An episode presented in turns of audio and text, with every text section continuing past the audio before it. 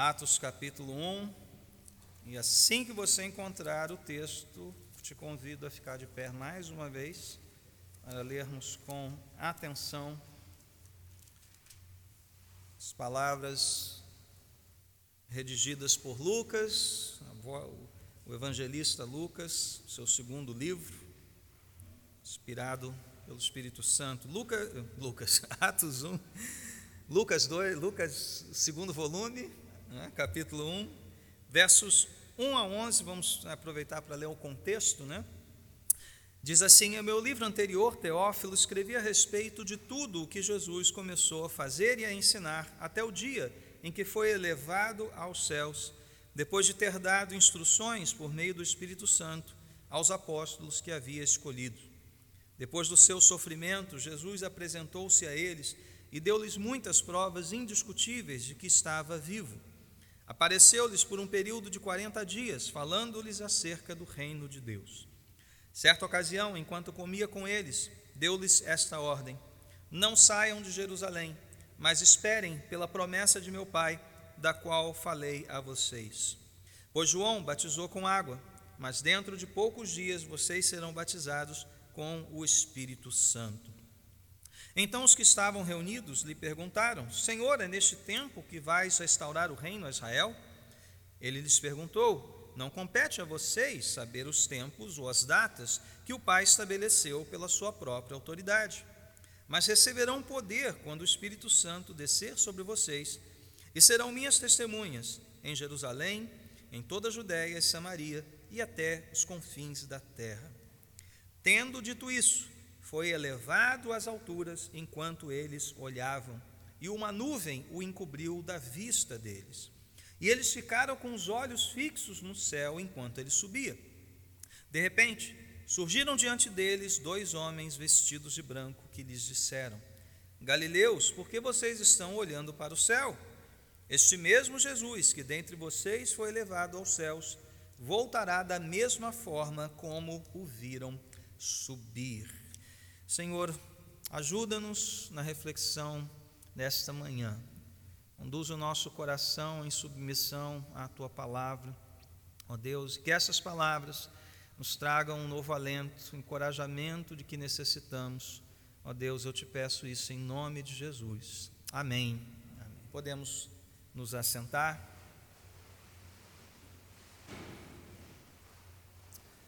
Um dos gestos mais emocionantes do mundo dos esportes é quando o capitão do time da, da seleção né, que ganha a Copa do Mundo recebe a taça e eleva a taça acima da sua cabeça e todos começam a vibrar com ele, né? festa, festejos, fogos. E quem já acompanha Copas do Mundo há algum tempo sabe que há né, uma, uma certa dramatização. O capitão recebe a taça e há aqueles três, quatro segundos né, que ele olha para aquilo em suas mãos, olha ao redor e faz o gesto. Né? E quando ele faz o gesto levando a taça, todos vibram, todos pulam, né? e confetes são despejados na cabeça de todos. Um momento de grande celebração, de muita festa, e a taça ali é vista por todos, por todos os vencedores, pelos perdedores também, né, que estão ali recebendo segundo lugar, pela, pelo público né, no estádio. E há um simbolismo importante nesse ritual, né? porque o capitão poderia simplesmente receber a taça, né? passar aos jogadores, né? Tá aqui a taça, deixá-la de lado ali, todo mundo se congratular, cumprimentar um ao outro, agradecer a torcida, né? mas há um gesto nisso. E aliás, se você não sabe, acho que o primeiro a fazer esse gesto foi o Bellini, né? capitão da seleção brasileira de 58. Né? Ele foi o primeiro a levantar ali a Gilles Rimet, né, na época. Então, há, há, esse simbolismo, esse ritual, né, e esse momento de, de grande emoção ali. Né, e que, que, que, que, que representa isso para os jogadores? A taça, ela é a, o troféu da vitória. E essa vitória é vista por todos e colocada acima de todos, colocada acima da cabeça do capitão e acima de todos os que estão ali. E todos enxergam essa taça, todos veem essa taça elevada acima dos jogadores. E esse é um simbolismo é, interessante para nós pensarmos sobre a ascensão de Jesus Cristo. Por que, que Jesus ascendeu ao céu, subiu, ou no vocabulário aqui de Lucas, ele foi elevado aos céus. E sobre esse assunto eu nunca me esqueço de uma aula do Bispo Walter, no seminário ainda, né, faz um, um tempinho, quando tratando deste assunto, ele fez a seguinte pergunta, né? Vem cá, por que, que aconteceu isso? Por que, que Jesus subiu aos céus? Ele não poderia ter simplesmente sumido, né? igual o ninja, né? sumiu. Deu as instruções e de repente não se vê mais Jesus, ele some. Ele já havia feito isso antes, né? mesmo em vida. Procuraram Jesus, ele tinha sumido, desapareceu. Depois da ressurreição, lá com os discípulos de Emaús, de repente ele desaparece, ele some da vista dos discípulos. Então, por que, que ao invés de simplesmente sumir, Jesus subiu? Ao invés de sumir, ele subiu. E nós vamos ver que há um rico simbolismo aqui, uma representação de algo importante para nós. Então, essa é a pergunta que nós temos: qual a importância para nós da ascensão de Cristo? Crianças, vocês vão dividir a sua folha em duas partes, tá ok? Podem colocar lá o títulozinho, né, pergunta 51, ou colocar depois a a pergunta completa: qual é a vantagem para nós da ascensão de Cristo? E você vai desenhar esta cena que está aqui. Você vai desenhar as nuvens no céu. Então Jesus já foi com as nuvens, né? E lá embaixo as pessoas olhando assim para essa nuvem no céu, tá? a nuvem no céu e as pessoas embaixo olhando para essa nuvem. E você vai escrever: Jesus subiu ao céu e muitos viram isso. Jesus subiu ao céu e muitos viram isso, ok? Antes de nos voltarmos para esse texto aqui, quero relembrar um pouquinho de onde nós estamos e para onde nós estamos nos encaminhando aqui no Catecismo Nova Cidade. Essas últimas lições trataram ah, da ressurreição física de Jesus. Eu disse que o autor quer chamar a nossa atenção para o fato de que o mesmo Jesus que encarnou fisicamente foi visto, tocado, ouvido, ele foi homem perfeito, ele também ressuscitou no seu corpo. Um corpo, obviamente, diferente do corpo de humilhação, do corpo de dores, com o qual ele viveu aqui em nosso meio, na sua antes da sua morte e ressurreição. E é com este corpo que ele ressuscita, e nós vimos que ele sobe aos céus. Então, ao invés de examinarmos a subida primeiro, nós já examinamos né, o destino final de Jesus. Ele está nos céus, ele está à destra de Deus Pai, uma posição de autoridade, uma posição a quem, a quem Deus Pai delega plena autoridade nos céus e na terra, e o próprio Jesus deixou isso muito claro para nós final do Evangelho de Mateus, o apóstolo Paulo menciona né, essa autoridade de Jesus, até que todos os inimigos sejam postos como estrado dos seus pés. Né, está ali na sua posição de autoridade e de lá intercede por nós. Ele é o nosso sumo sacerdote, é aquele que leva o nosso nome, a nossa aflição, a nossa causa, nossa necessidade para o trono de Deus. Pai. Pensando né, em categorias próprias da, da, da, teologia, eu acho que esses termos são familiares aos irmãos, né, os ofícios de Cristo. O ofício real, ou seja, o ofício do rei, é muito claro nessa hora. Ele está ali governando, ele está ali entronizado, ele está ali na posição de autoridade. O ofício sacerdotal, igualmente, ele está ali como o nosso sumo sacerdote mas também o seu ofício profético, proclamatório, só que agora por meio do seu Espírito Santo, dado à sua igreja, ao seu povo. O Espírito Santo age no povo de Deus e por meio do povo de Deus. Nós somos habitação no Espírito Santo e nós proclamamos a verdade, tal qual um profeta assim deve fazer. Então, Cristo continua proclamando a verdade agora por meio da sua igreja. Então, ele está em plena ação.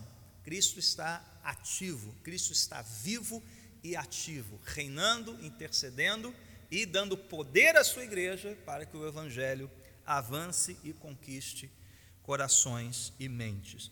Mas então temos esse episódio, diria, arriscaria dizer que é, digamos, é, é meio esquecido. Né? Nós falamos morte e ressurreição, nós falamos né, da vinda de Cristo e esquecemos deste fato histórico. Ele subiu aos céus, ele ascendeu, ele foi elevado às alturas. O que isso então significa? O que Lucas quer nos dizer ao gastar aqui, né, dos versículos 9 a 11, falando a respeito deste fato. E é isso que eu peço que você olhe novamente, então, para o texto de Atos 1, 1, 1 a 11. Né? Ah, Lucas está falando aqui sobre as aparições de Jesus, as provas indiscutíveis que ele está vivo e as suas últimas instruções aos seus discípulos. E dentre essas, a conhecida promessa do Espírito Santo: vocês receberão poder do alto né, para serem testemunhas. A palavra testemunhas aqui é mártires, né, vem da palavra é, grega que significa martírio, mártir. Vocês serão minhas testemunhas e só é possível ser testemunha de Cristo né, pelo poder do seu Espírito Santo. E logo em seguida vem o relato da ascensão. Quero chamar a sua atenção, em primeiro lugar, para duas coisas que você já deve ter notado, mas é sempre importante olharmos o texto aqui. Perceba quantas vezes Lucas menciona o fato de que Jesus subiu, esse movimento de ascensão, de baixo para cima. A primeira vez aparece no verso 2, até o dia em que foi elevado aos céus. Vocês estão com a Bíblia aberta? Grifa aí, anota isso aí que isso é importante. No verso 9, tendo dito isso, foi elevado às alturas. Segunda vez aqui. Né? No verso 10, eles ficaram com os olhos fixos no céu, enquanto ele subia. Mais uma vez, temos isso aqui.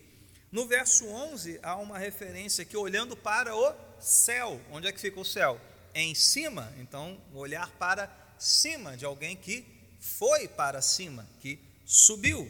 E na última declaração destes dois homens vestidos de branco, dois anjos, ele diz que Jesus, esse que foi elevado aos céus, voltará da mesma forma como o viram subir. Perceberam quantas? Eu deixei de contar, acho que são seis, né? Se você contou aí. Vamos contar de novo. Um, dois, três, quatro, cinco, seis. Seis, exatamente seis menções ao fato de que Jesus subiu. E o que, que nós temos aqui, meus irmãos? Lembra da taça?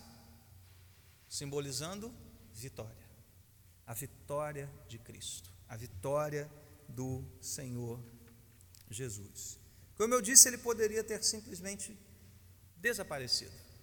Isso por si só já seria milagroso, maravilhoso, ia deixar os, os discípulos assim perplexos. Né? Uau! Mas não, ele escolheu subir. Mas é, é, a palavra de Deus às vezes nos traz esses dramas encenados, né? essa dramatização.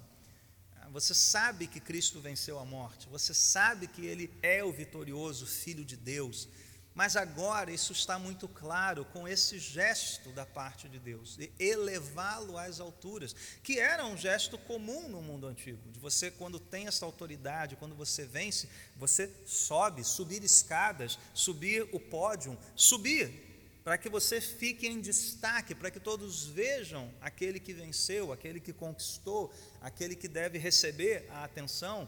Quando pessoas estão falando, né, elas estão normalmente em lugares mais elevados para que haja a, a atenção e, e o contato com todos os que estão ouvindo. Então, o que nós lemos aqui nos versos 9 a 11 é um drama, é uma encenação, para que isso fique muito claro, a prova visível de que ele, de fato, venceu, venceu, está vencendo e continua vencendo os seus inimigos. Essa associação de Lucas entre ser elevado e ser vitorioso se encontra desde o Salmo 68, o salmo que nós lemos no início deste culto. Você se lembra, eu sei que é um salmo grande, mas lá o verso 18 diz: Quando subiste em triunfo às alturas, aqui fala de um rei que derrota os seus inimigos e é recebido com, com honras, com festa, com glória. E o que, que, diz a respeito dessa vitória? Olha, olha a cena da vitória aqui. Quando subiste em triunfo às alturas, levaste cativo muitos prisioneiros, o que era comum também no cortejo do triunfo do rei, né? levar os prisioneiros ah, do exército inimigo pelas ruas da cidade, né? numa uma espécie de procissão vitoriosa. Recebeste homens como dádivas, até mesmo rebeldes, para estabeleceres morada, ó Senhor Deus. Então perceberam aqui a relação? Subir às alturas em triunfo. E nós, nós temos aqui então a prova clara, o testemunho visível de que o nosso Senhor venceu. E como vencedor, ele também nos promete isso. Nós não temos que ficar com medo de falar sobre vitória do povo de Deus, desde que ela seja tratada nos moldes bíblicos. Ele prometeu, Paulo diz que nós somos mais que vencedores por meio daquele que nos amou. Com Cristo venceremos também. Nós cantamos isso domingo passado. E venceremos também, pois ele vive. Cristo já ressuscitou e subiu em triunfo às alturas. E está com o mundo aos seus pés, todos os seus inimigos, em qualquer eh, desta nação, em qualquer lugar, os inimigos de Cristo serão vencidos, estão sendo colocados como estrado dos seus pés. E para a sua igreja, ele também promete essa vitória, a vitória final. Ainda que morramos, sabemos que as portas do Hades não poderão nos vencer. Ainda que soframos, sabemos que esse sofrimento é passageiro. A vitória final nos aguarda, irmãos. A vitória final é a vitória do Cordeiro. Se ele subiu, um dia ele vai descer e vai descer como? Vitorioso, glorioso. Todo olho o verá. Assim como esses viram ele subir, um dia todo olho verá ele descer novamente mas não mais no estado humilhado, mas sim no estado glorioso, para consumar a história e levar aqueles que se submeteram ao Rei dos Reis e Senhor dos Senhores, dizendo: Ele é o meu Senhor, Ele é o meu Salvador. Se você crê nele, com ele você vencerá. E eu te pergunto nesta manhã: como está a sua, sua fé nisso? Como estão estas promessas borbulhando em seu coração, fervendo no seu coração? Você quer ver isso? Você crê nisso que está aqui? Ele subiu e ele quer mostrar isso para nós. Ele venceu. Agora veja, quantas vezes Lucas também menciona o fato de Jesus ter sido visto. Perceberam isso? São muitas menções à visão, ao fato de que ele foi visto. Vamos lá para o texto novamente. Foi elevado às alturas, verso 9, enquanto eles olhavam, uma vez, e uma nuvem o encobriu da vista deles, e eles ficaram com os olhos fixos no céu enquanto ele subia.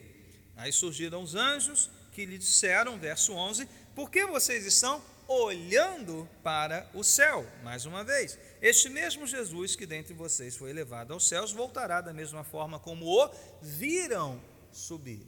Cinco menções, cinco menções. Então, só se você contar o número de palavras aqui e ver as menções a subir e ver as menções a ver, vai ocupar mais da metade do texto. Só essas duas menções aqui. E o que Deus está fazendo né, nesse momento aqui? Ele está dando um testemunho, né, no caso ocular, da vitória do seu filho.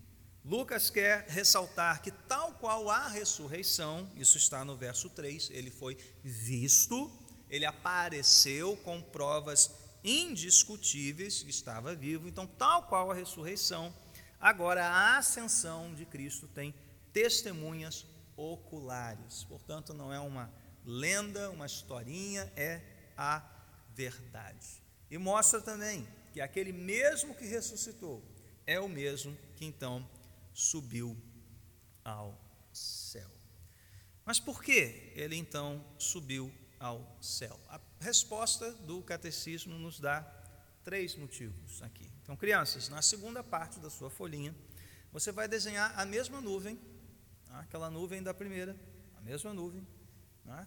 e você vai desenhar duas coisas assim estranhas de início, mas depois eu vou explicar. Você vai desenhar em cima da nuvem uma casinha e descendo da nuvem uma chuva. Tá? Eu sei que parece esquisito, né? Enfim, não é que São Pedro está lavando o céu, não, tá, gente? Lembra disso quando a gente. Está chovendo, é porque São Pedro está lavando a casinha do céu, o chão do céu. Não, não é nada disso. É só para você se lembrar da mensagem bíblica que nós vamos falar daqui a pouquinho. Então, a nuvem, uma casinha e uma chuva caindo aqui. E você vai escrever duas coisas aí. Jesus foi preparar um lugar para nós e enviar seu Espírito. Jesus foi preparar um lugar para nós e enviar seu Espírito. Pais, ajudem, né?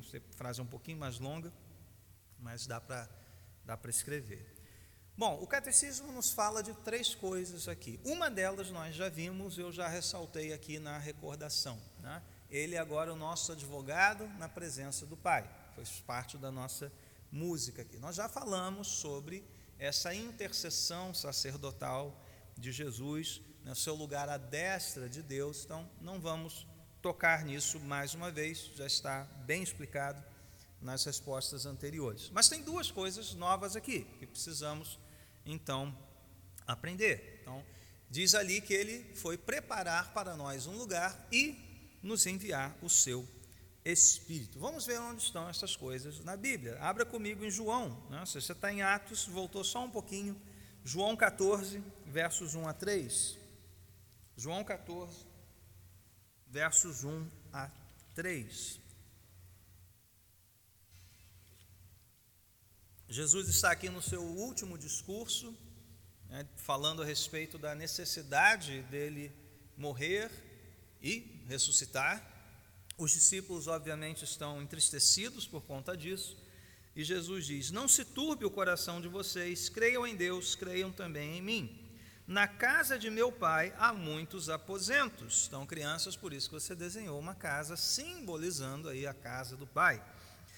Há muitos aposentos. Se não fosse assim, eu teria dito a vocês: vou preparar lugar para vocês. E quando eu for e preparar lugar, voltarei e os levarei para mim, para que vocês estejam onde eu estiver. Então Jesus menciona duas vezes essa expressão, preparar lugar. Aí, pastor, eu conheço esse texto, mas o que, que significa isso? Essa é uma formação meio nebulosa. Casa do Pai, né? não sei se alguns imaginam de fato mansões celestiais, né? físicas, é, casas, né? assim, de verdade. Não, não, não, é isso. Aqui é uma linguagem é, simbólica. O que Jesus está dizendo de maneira muito simples, ele está dando a certeza aos seus discípulos, nesse momento de coração turbado, porque ele está anunciando a sua morte, está anunciando que ele se vai né? então os corações é, ansiosos, perturbados. Ele apela para a fé dos discípulos e garante este fato aqui: olha, na casa do meu pai, é uma casa grande, e tem muitos aposentos ou muitas moradas, tem lugar para vocês e para tantos outros quantos vierem depois de vocês, pela palavra, pela pregação de vocês, a gente vai ler isso em João 17, os que serão salvos, os que serão acrescentados à igreja de Jesus. Então, o que ele está garantindo aqui? discípulos, apóstolos, meus seguidores, mesmo que eu vá, eu vou enviar o Espírito, vocês não vão ficar órfãos e eu vou preparar lugar para vocês. Vocês estarão comigo para sempre. Não é o fato de eu ir embora que vocês ficarão sozinhos. É a garantia aqui de que haverá um aposento para nós na casa do Pai. Os discípulos podiam ter certeza disso, eles estariam com Deus. A casa do Pai é o céu. E lá no céu nós teremos lugar garantido por Jesus Cristo. Esta palavra aqui, né, é, morada, casa, aparece também em João 14, 23. Então, se puder dar uma olhadinha lá. Respondeu Jesus: Se alguém me ama, obedecerá a minha palavra, meu Pai o amará, nós viremos a ele e faremos morada nele. É a mesma palavra. Então, Deus já habita em nós por meio do seu Espírito e Jesus promete que nós habitaríamos com Ele e com o Pai por toda a eternidade. Não se turbe o coração de vocês. Eu sei que muitos, como eu disse, estão com o coração ansioso. Ah, talvez a sua mente esteja assim, né? Meu Deus, que será? Coração ansioso. Palavra de Jesus para você nesta manhã. Não se turbe o seu coração. Creia nele. Olha só como Jesus é, é bondoso aqui nas suas palavras. Na casa de meu pai há muitos aposentos. Se não fosse assim, eu teria dito: eu não tenho o que esconder de vocês. Eu quero falar a verdade. Se o céu fosse uma outra coisa, se não isso aqui, eu teria dito a vocês. Então fiquem tranquilos. Vocês estarão comigo, eu estarei com vocês. Vocês não ficarão sozinhos. Cristo nos acompanha por meio do seu Espírito hoje. Então não precisamos ansiar por nada, não precisamos ter o nosso coração perturbado por nada deste mundo. Ele está conosco até o fim. Então, essa é a razão de Cristo ter ido. Obviamente, né, irmãos, é, é, esse lugar já está preparado há muito tempo. Né? Ele só está é, dando aos discípulos aqui a garantia de que esse lugar existe e está preparado preparado para eles. E por fim, também nos enviou seu Espírito. Lá em Atos 1, nós vimos essa sequência, a promessa do Espírito e logo em seguida o relato da ascensão de Jesus. Mas ainda aqui em João, esse é um discurso, esse discurso final de Jesus, é basicamente sobre a pessoa do Espírito e a obra que o Espírito realizaria quando Jesus então fosse. Lá no capítulo 16 de João, você vira só uma páginazinha aí da sua Bíblia, no verso 7 diz: Mas eu afirmo que é para o bem de vocês que eu vou, se eu não for, o conselheiro não virá para vocês, mas se eu for, eu o enviarei. Ainda no capítulo 14, ele havia prometido um outro conselheiro, né, que é a ideia de que Jesus e o Espírito estão na mesma tarefa, na mesma função, apesar de serem pessoas distintas, né, o Espírito e o Filho, eles estariam em plena comunhão de vontades, tanto que o Espírito é um, um outro conselheiro, tal qual Cristo assim o foi. Então, o Espírito Santo é Deus conosco também.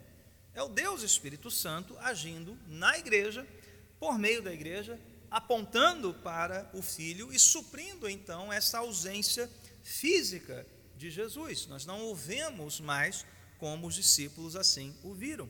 É o Espírito quem capacita a sua igreja, quem nos guia em toda a verdade e quem concede dons aos seus filhos.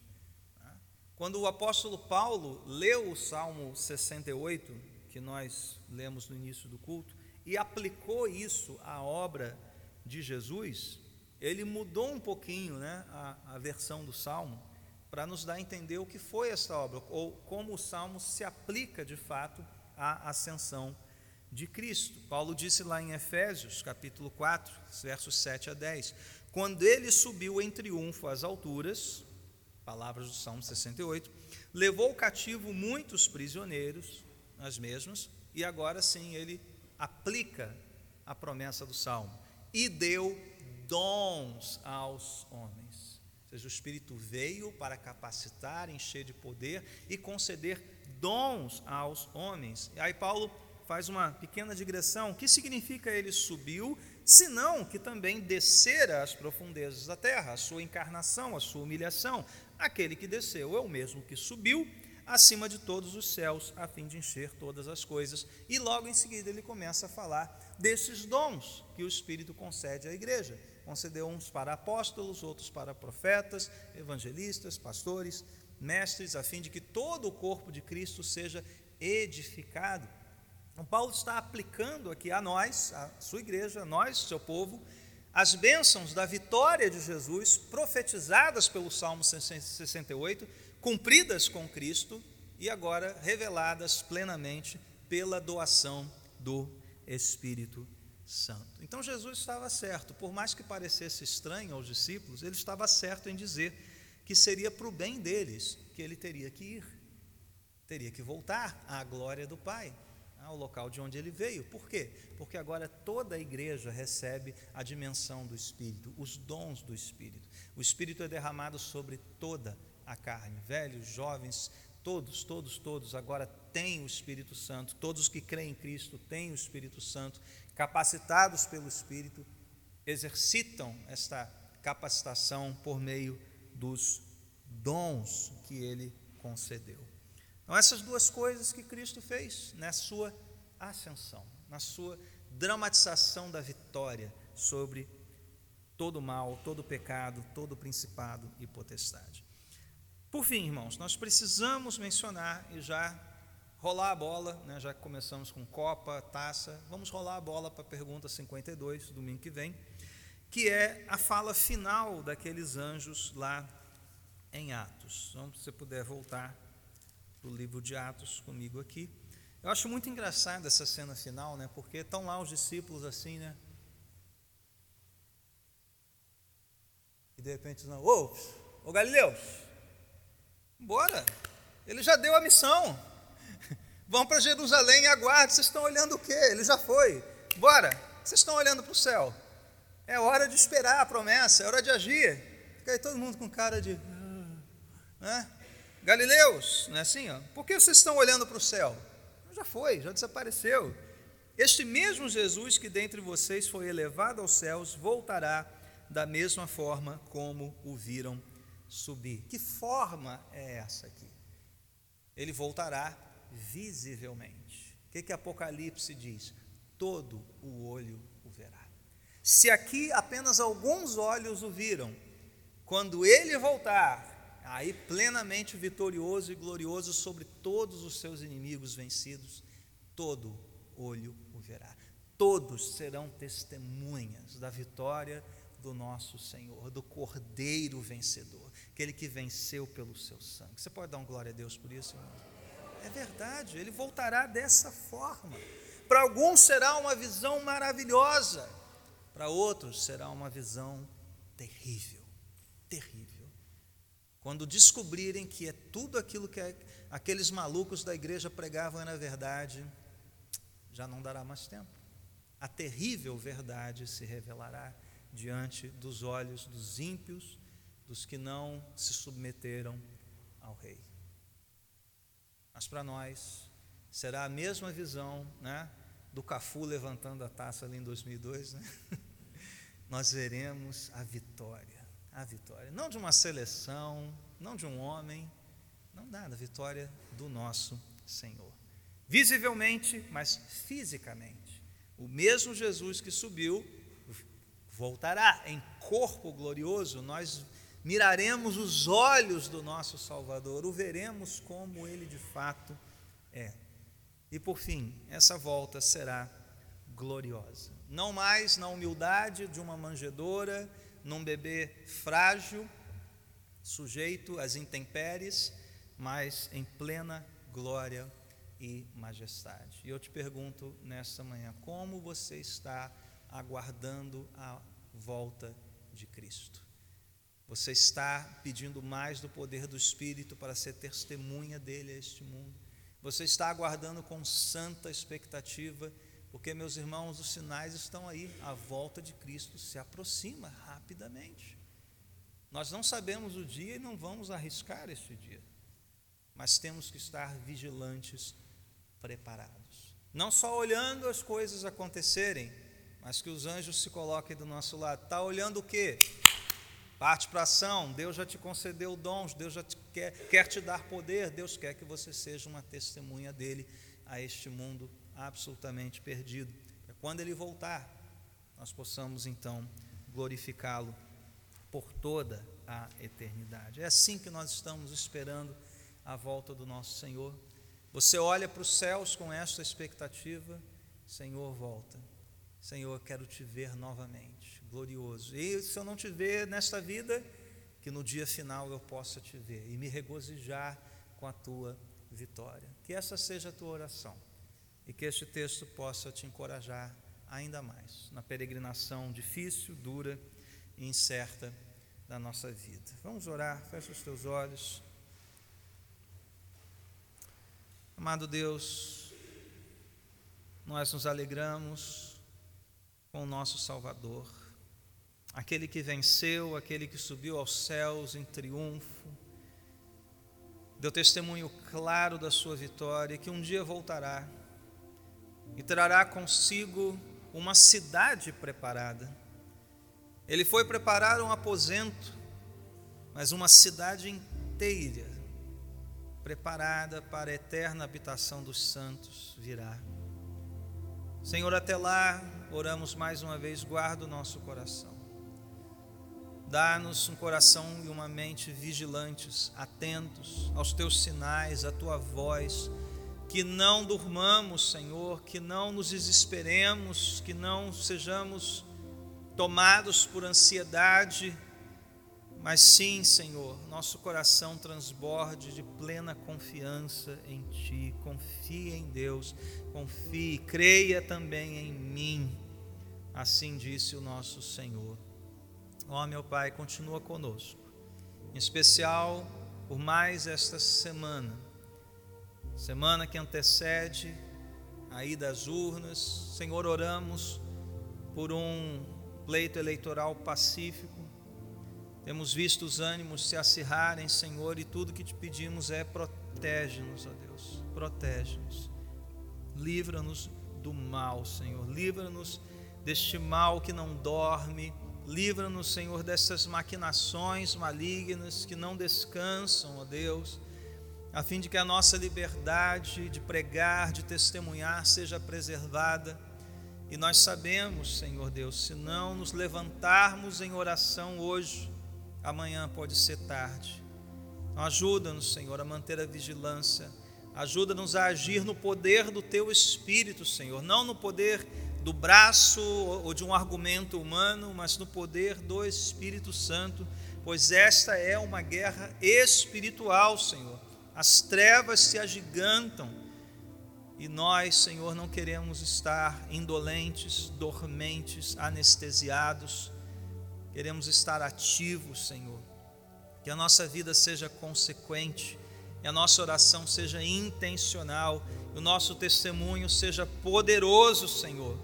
Poderoso, ó Deus. Testemunho daquele que de fato tem toda a autoridade nos céus e na terra, aquele que é Senhor dos tribunais, do executivo, das câmaras legislativas, o nosso Senhor Jesus Cristo, pois tudo pertence a Ele, é para a glória dele, subsiste somente por meio dele. Ele é o Senhor exaltado acima de céus e terra, glória a Jesus Cristo. Ó oh, Senhor amado, em nome de Jesus, manifesta mais uma vez o teu poder. Leva-nos daqui na tua paz Concede paz ao nosso coração.